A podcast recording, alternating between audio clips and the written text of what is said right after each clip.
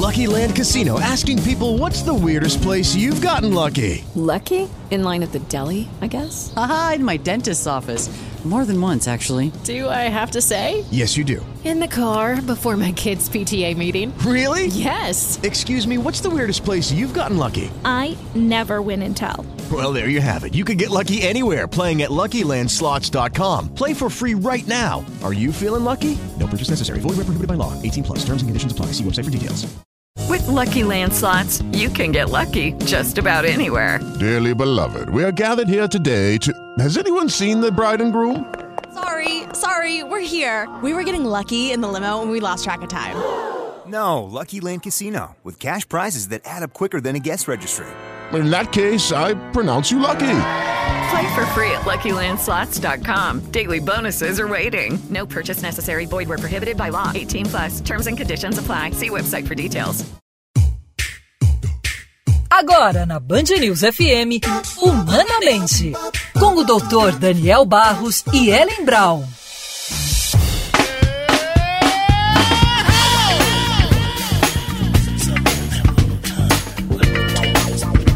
Droga psicodélica para tratar relacionamento em crise. Nos Estados Unidos, terapeutas têm sido treinados para integrar de forma legal psicodélicos como o MDMA nas suas práticas.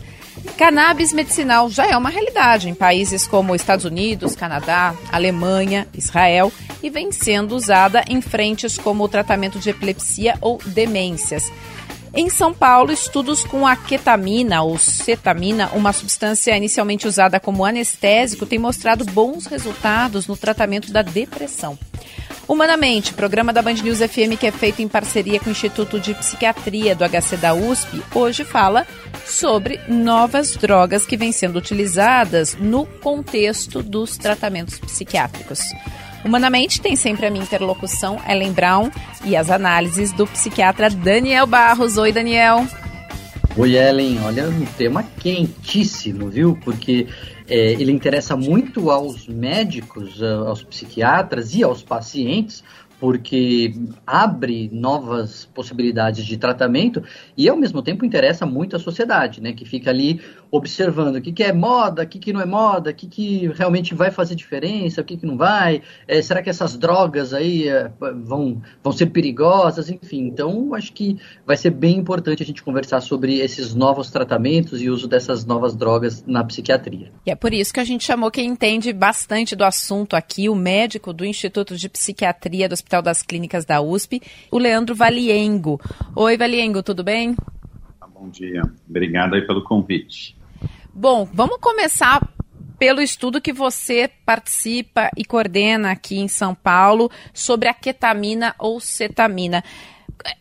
Ela era inicialmente um anestésico usado em humanos e animais, algumas pessoas fazendo uso recreativo dela, mas na psiquiatria a abordagem é outra.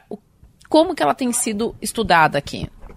Então, a cetamina aí, é, tradicionalmente é um anestésico, né? Então ela age em diversos mecanismos, mas o efeito aí anestésico dela lá age no, no receptor aí de glutamato, que está associado à estabilidade neuronal, né? Seria o, o efeito anestésico dela. E na verdade, já há alguns anos vem sendo testada aí para tratar aí, principalmente aí depressão, com uma dose, na verdade, que é subanestésica, né? Então a gente faz uma dose aí baseada no peso, né, do, do paciente, e essa dose subanestésica ter um efeito aí antidepressivo é, de forma até mais rápida que os antidepressivos aí convencionais. É interessante ressaltar isso, Valingo, porque tem uma coisa que se falava antigamente, hoje em dia, felizmente, a gente não ouve mais falar disso, mais uh, pacientes mais antigos, pessoas mais velhas, uh, tinha uma coisa da sonoterapia, que você ia em clínicas, era posto para dormir, etc. E quando a gente fala de tratamento com anestésico, algumas pessoas podem trazer isso à mente, né? Não, então vou, ter, vou ser anestesiado lá e, e vou perder a consciência.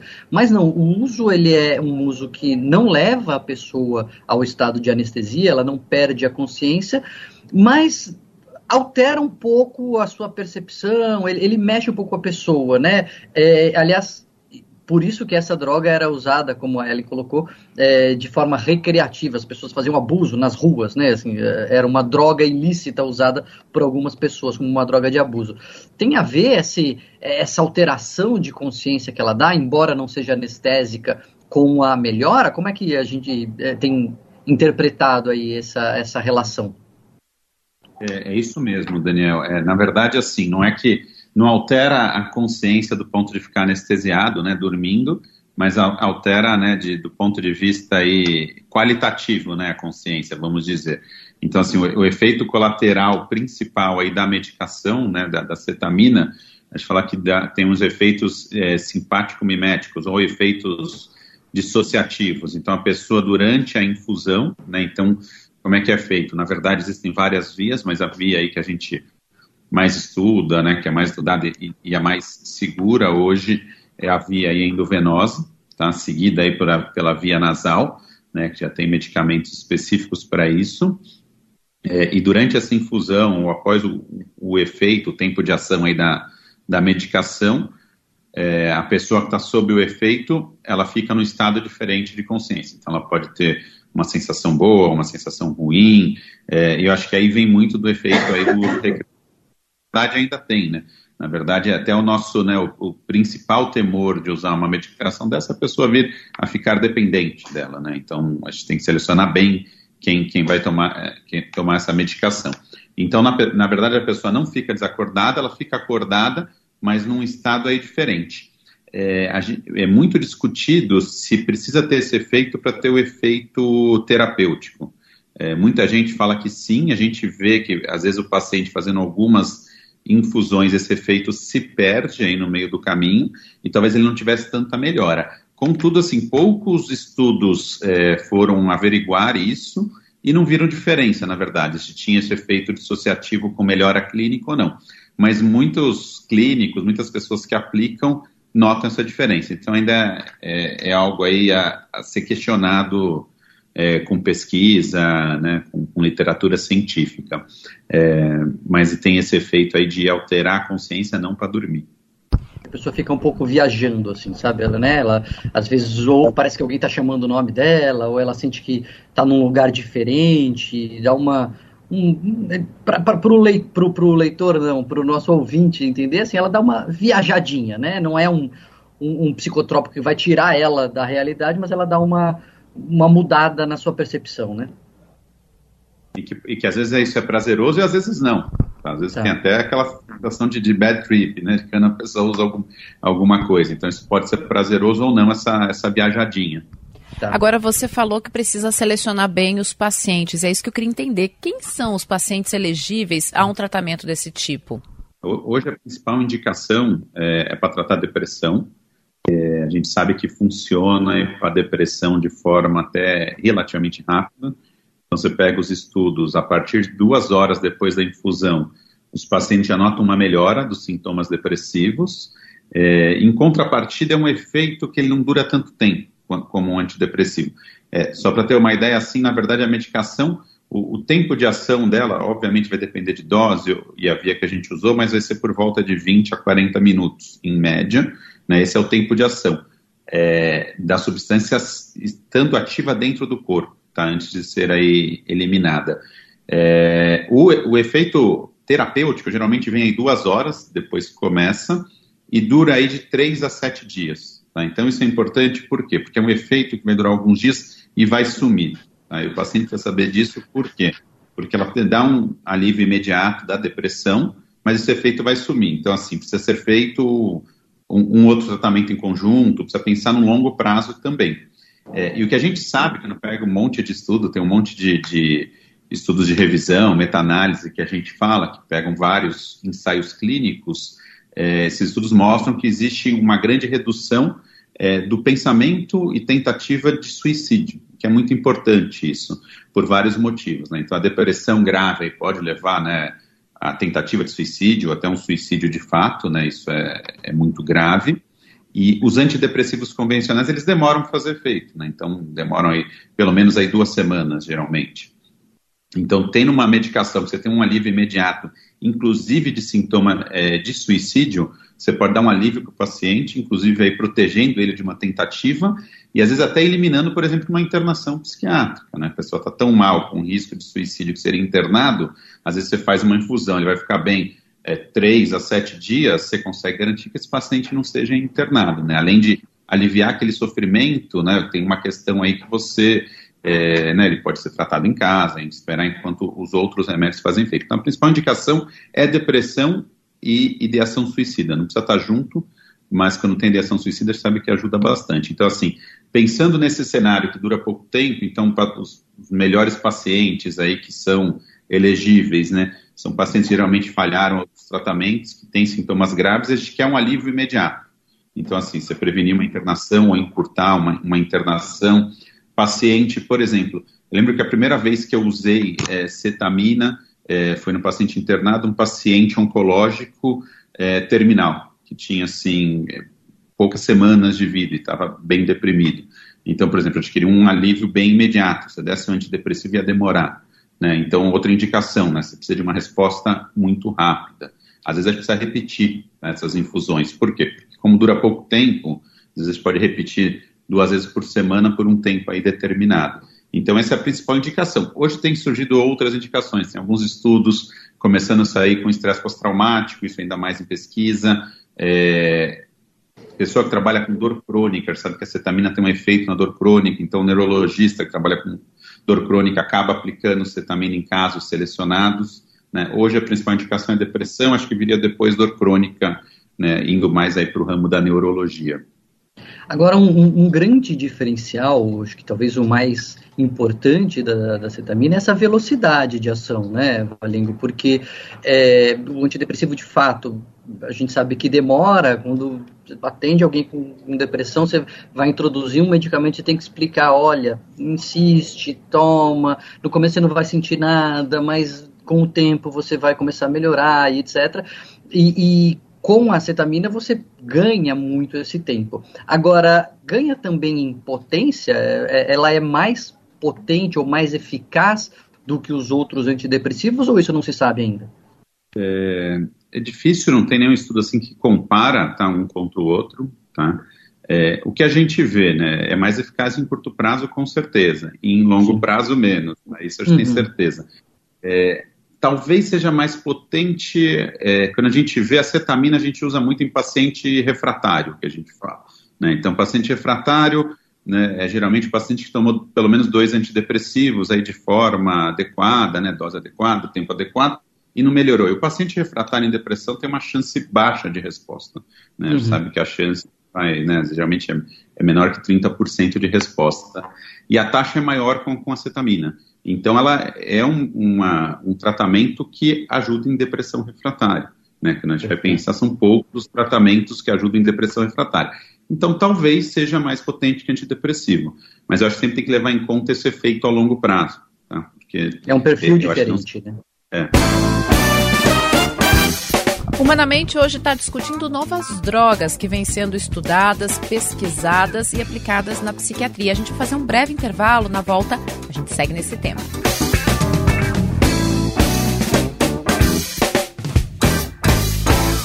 Você ouve Humanamente, na Band News FM.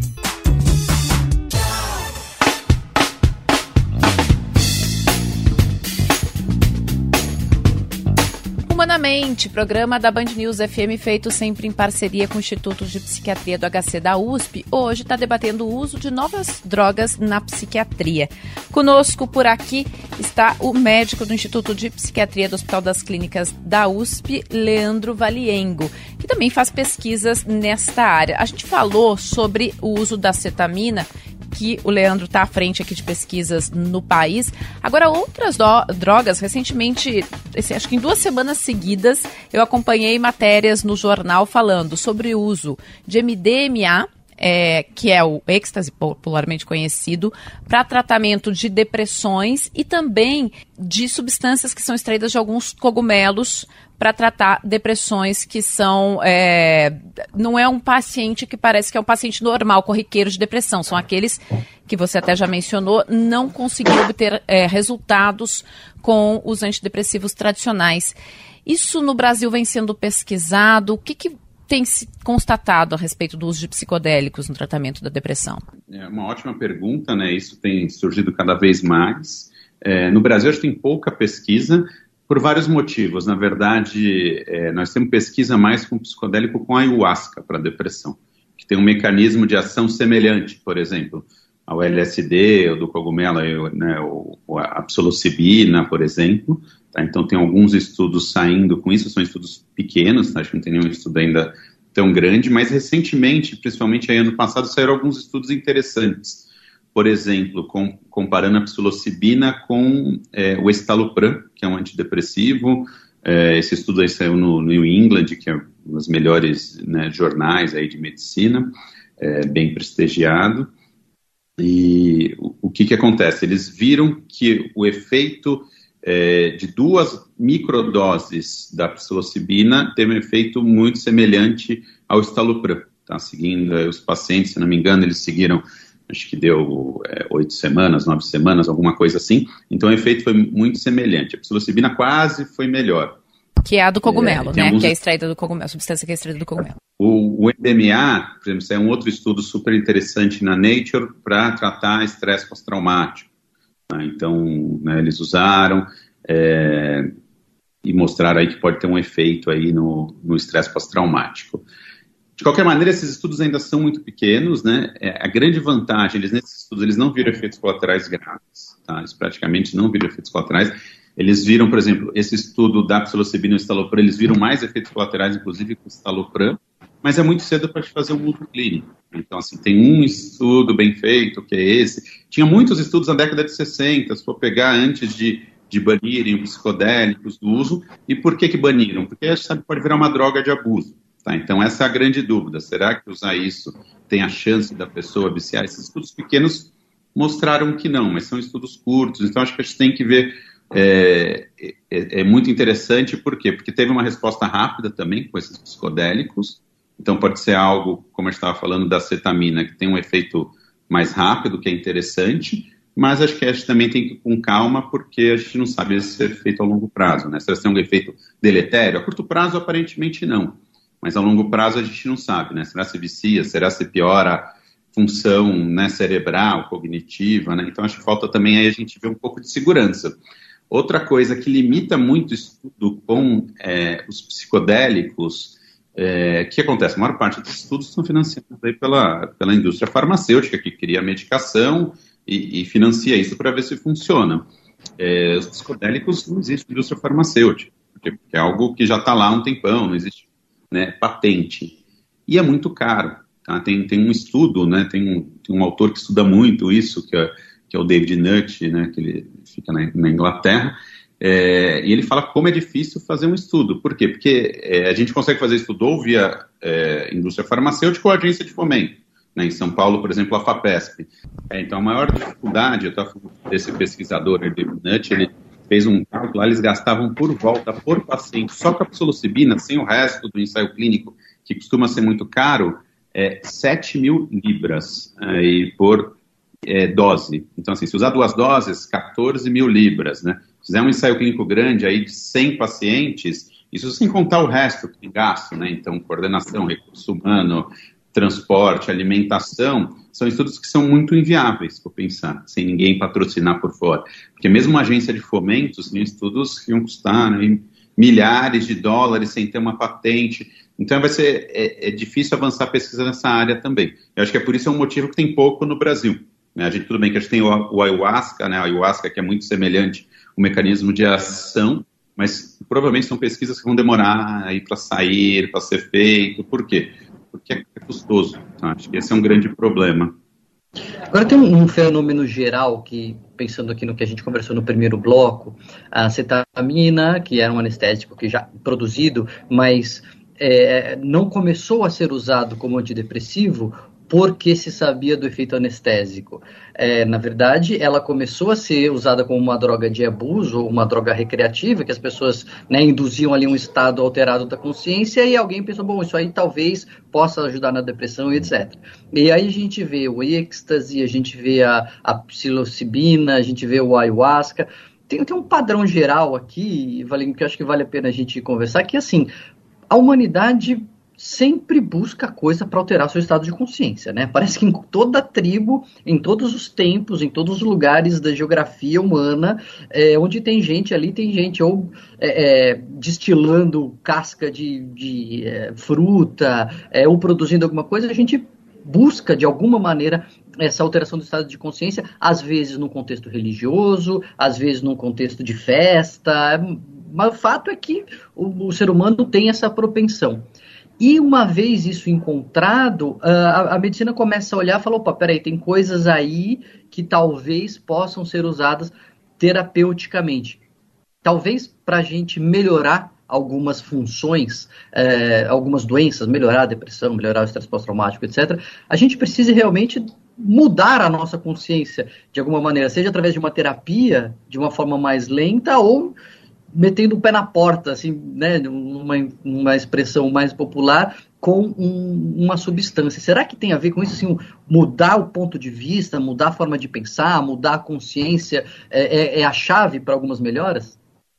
É, eu acho que sim. Eu acho que é muito mais complexo, né, quando a gente pensa no, nos transtornos mentais como um todo, é, mas acho que é, é, uma chave, né? Acho que assim, a gente pensa o álcool também, né, para mudar a consciência, né? Não, não vamos ficar só no, no, nos psicodélicos.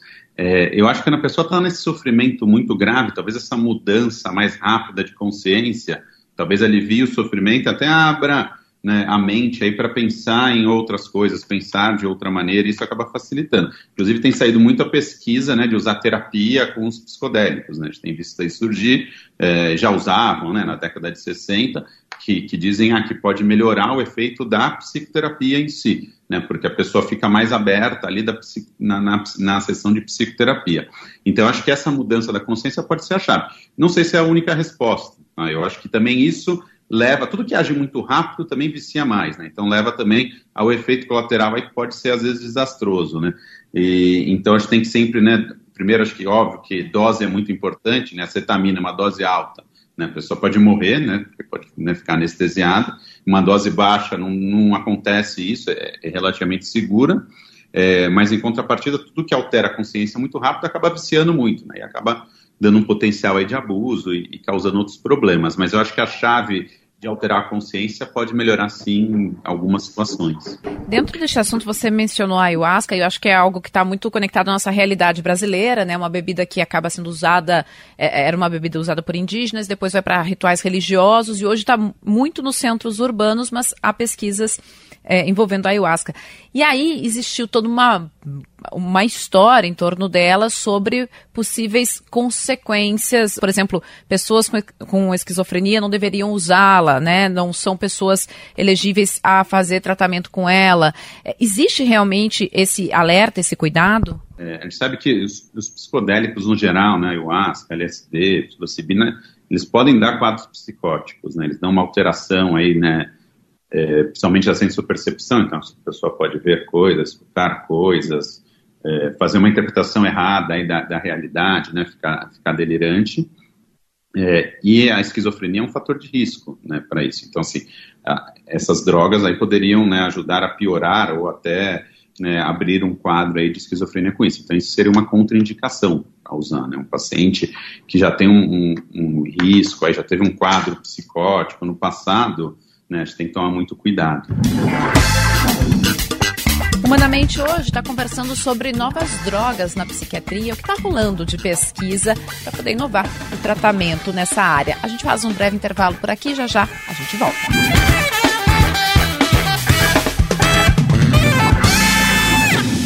Você ouve Humanamente na Band News FM.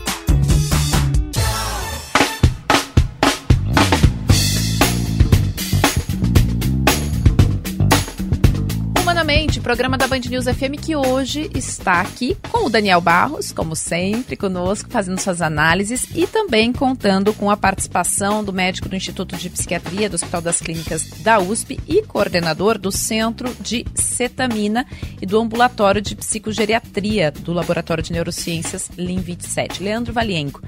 Leandro, a gente passou aqui na nossa conversa pelo uso da cetamina, que você aí coordena os estudos, falamos um pouco dos psicodélicos e não falamos ainda da cannabis.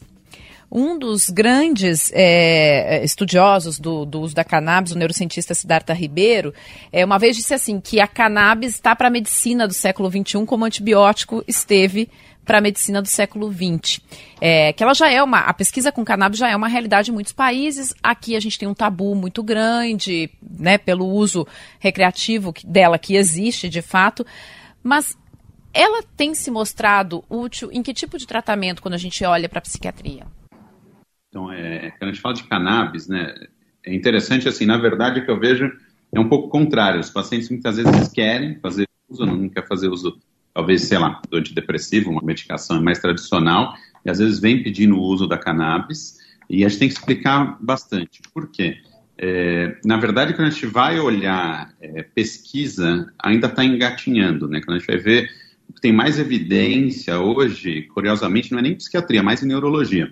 Então, por exemplo, a gente sabe que, o, principalmente a cannabis, né, até separar nas duas substâncias aí principais, tem o THC, tá? o THC é, geralmente que as pessoas buscam quando né, usa maconha por efeito recreativo, né, então dá relaxamento, euforia, e tem o canabidiol. Né, o canabidiol é, também dá um relaxamento, mas é o que a gente usa mais no, no efeito aí medicinal, vamos dizer. Então, por exemplo, o canabidiol, a gente sabe que tem né, uma eficácia aí para algumas síndromes epilépticas da infância, tá? não são todas. É, é, Dor crônica, a gente sabe que funciona, aí o canabidiol, provavelmente o THC também. É, espasticidade, então espasticidade é quando o músculo fica mais rígido por quadros, por exemplo, neurodegenerativos, tá? ou alguns quadros neurológicos, sabe que isso daí funciona. E a partir daí, na verdade, o grau de evidência científica para o resto é muito baixo. Essa é a grande verdade. Então, por exemplo, a pessoa fuma maconha e fica calma, não deve funcionar para ansiedade assim, não tem nenhuma pesquisa aí com um método rigoroso que foi feito, que mostrou que realmente é seguro e é eficaz. Ah, mas usou para Parkinson, para Alzheimer é, e funcionou. É, mas a gente não tem muita evidência científica disso. Surgindo alguns estudos para usar o canabidiol para tirar a pessoa que tem um, um transtorno de uso de maconha, tem uma dependência de maconha. Tem surgido alguns estudos. Então a pessoa troca o canabidiol pela maconha, tá? que seria mais seguro. Né? Por que, que, é mais seguro? O THC, na verdade, ele tem um grande risco de dar um quadro psicótico em pessoas aí que, que teriam uma predisposição tá? biológica a isso. E principalmente se usado muito jovem. Tá? Então a gente sabe que um grupo aí de risco é, para usar aí THC são pessoas né, adolescentes, que, que é um público que usa bastante. Então é a droga mais associada ao desenvolvimento de esquizofrenia, por exemplo. Não são nem os, os psicodélicos. Né? Então, a pessoa com esquizofrenia não deveria usar THC de jeito nenhum. Tá? E um adolescente também não. Ficaria muito em risco.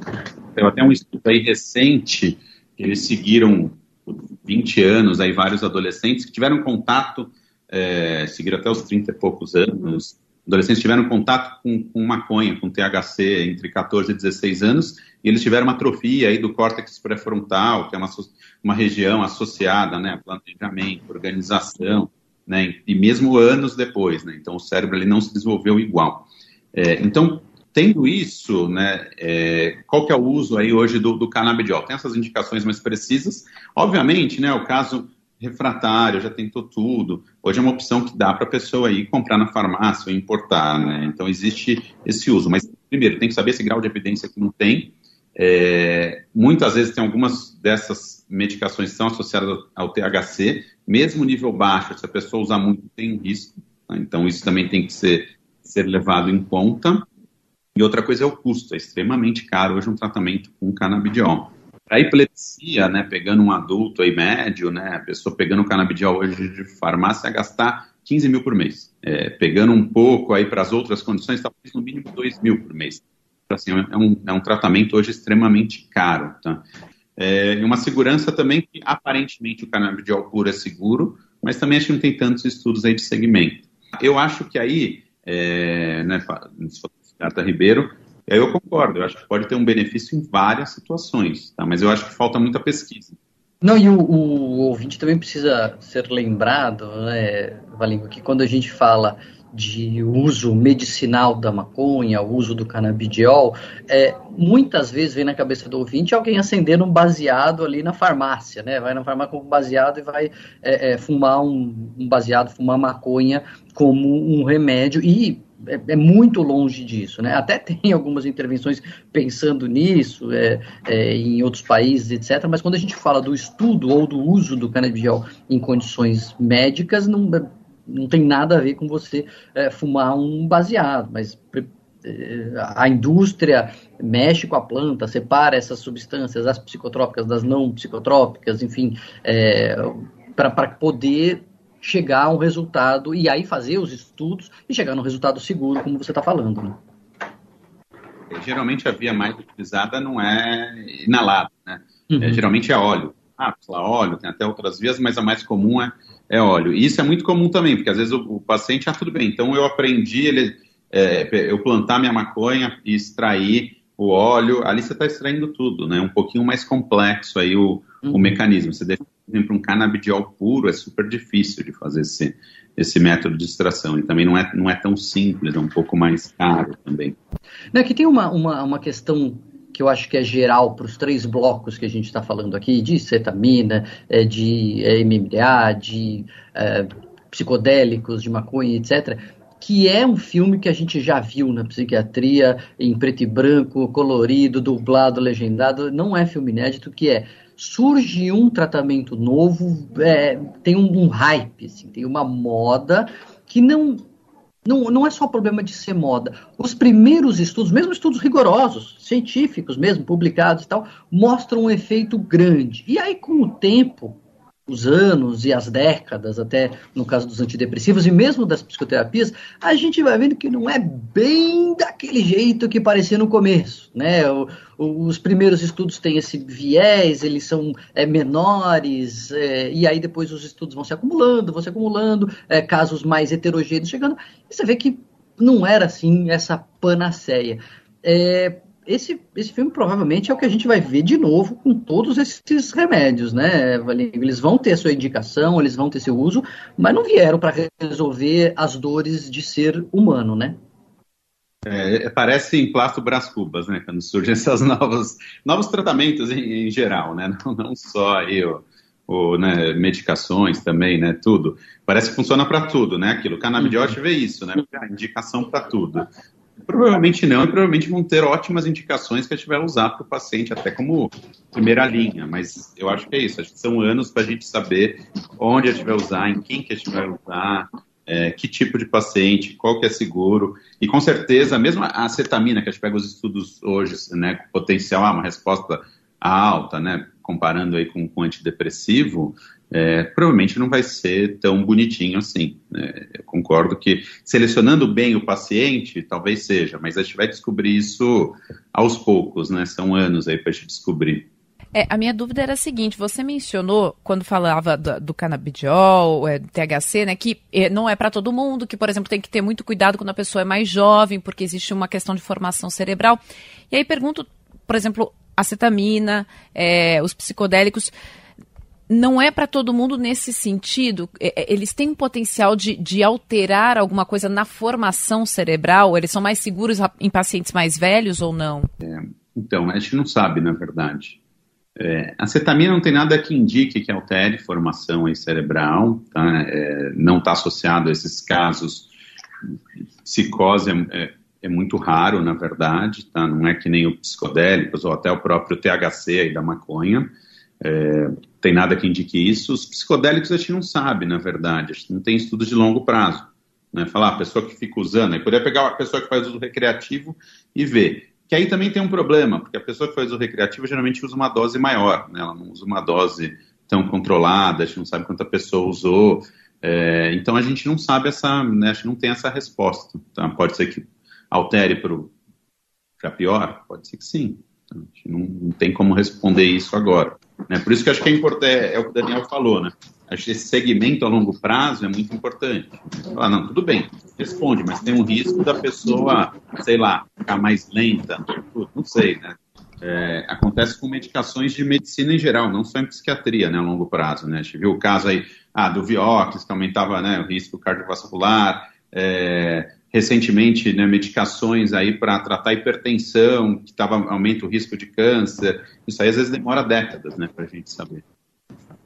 Eu acho que um, uma, uma mensagem geral, uh, Valengo, é que assim, a gente não pode ter essa é, esse hype mesmo, nessa né, onda de, bom, vamos usar para tudo, aí o, leigo sai comprando na farmácia, manda importar, compra na, na, na Deep Web, é, numa medida desesperada, é, isso provavelmente não é uma, uma boa atitude, né, uma atitude segura aí não só não é segura, como provavelmente não vai ser benéfica, mas, por outro lado, o que a gente não pode é fazer como vinha se fazendo nas últimas décadas, antes de, da retomada dessas pesquisas, falar, não, nisso aí ninguém toca, nisso aí ninguém põe a mão, não pode falar em maconha, não pode falar em psicodélico, não pode falar em, em droga, droga é droga, a gente não pode encostar nisso. Acho que a, a academia, a universidade, a ciência é, é o lugar de se tentar buscar o uso é, seguro, protegido, observado, anotado com relação a efeitos colaterais, potenciais, etc., é, longo prazo, para que, enfim, a gente consiga caminhar, porque a psiquiatria também ficou muitos anos sem é, novidades no, no, bom sentido, não novidade no mau sentido, né, novidadeiro, mas é, sem novas possibilidades de intervenção. Então, enfim, o que tem aí para ser testado, o que tem potencial, tem que ser testado, né? Eu concordo. É, é, interessante, acho que entram duas coisas aí. Primeiro que é isso, né? A gente está usando muitas coisas que são novidades, entre aspas, né? Que são coisas antigas, né? Uhum. Vitamina, maconha, psicodélico, né? A gente conhece, né? 100 anos, né? É, enfim, né? então a gente está revisitando isso. Eu acho que é isso, né? Também, ah, não, tem o potencial de dar muito errado. Usa disso? Tem, mas pode ter o potencial de dar muito certo. E eu acho que é isso, né? Ciência vai responder essa pergunta, se é seguro e como, né? Porque às vezes é aquilo, né? Ah, vou comprar minha maconha, abrir aqui o baseado, talvez se tiver uma predisposição a abrir um quadro de esquizofrenia, você pode piorar o seu problema, né? Por exemplo. É, em contrapartida, também tem uma, uma visão aí do público leigo que, ah, não, é, com a cetamina não, mas, por exemplo, com os psicodélicos, né? Ah, vou comprar o cogumelo, vou comprar a maconha, não faz mal, porque é da natureza, é fitoterápica, a gente sabe também que não é verdade. Isso é um erro, né? Então, assim, né? tem cogumelo venenoso, né? Por exemplo, né? Então, né? Planta venenosa. Então, assim, nem tudo que é da natureza quer dizer que é, né? que é seguro, né? Que não é feito em laboratório. Mas tem muita gente que busca porque não quer usar né, um remédio, né? E na prática, assim, não deixam de ser psicotrópicos, né? É, esse é um alerta bem importante, né? Não é só porque é da natureza que é bom, não é só porque é da natureza que é saudável, ah, vou buscar isso que é mais natural isso é, é, tem coisas bem venenosas e bem prejudiciais na natureza, também fatais até. E também não é só porque é industrializado que é ruim. Tem moléculas que são industrializadas que são uma cópia idêntica daquilo que você é, consome da natureza e que o seu organismo não sabe a diferença. Tá, Para ele é a mesma molécula, né? Então a gente precisa também cuidado com isso, porque isso é uma, uma coisa que tem muito apelo para as pessoas muitas vezes. É, não, mas isso aqui é natural. Calma lá, né? Natural não significa necessariamente bom. Humanamente hoje conversou aqui sobre o que está sendo pesquisado agora, o que é novidade dentro da psiquiatria, o uso de drogas que podem ajudar, podem ser promissoras em novos tratamentos. E quem nos ajudou muito aqui foi o médico do Instituto de Psiquiatria do Hospital das Clínicas da USP, Leandro Valiengo. Obrigada, Valiengo, pela sua participação aqui conosco. Obrigado aí pelo convite. Daniel, muito obrigada por mais uma parceria aqui. Obrigado eu, sempre aprendendo aqui. Eu faço esse programa porque é um jeito de eu estudar também. Semana que vem a gente estuda de novo. Isso, a gente estuda de novo, ó, e estuda aqui no seu dial, tradicionalmente, você ouve no radinho aí do seu carro, no seu radinho de pilha, mas pode também nos ouvir nos tocadores de podcast ou acompanhar no canal do YouTube da Band News FM, porque estamos por lá também com imagens, tá bom? Não tem desculpa para não acompanhar a gente por aqui. Até semana que vem.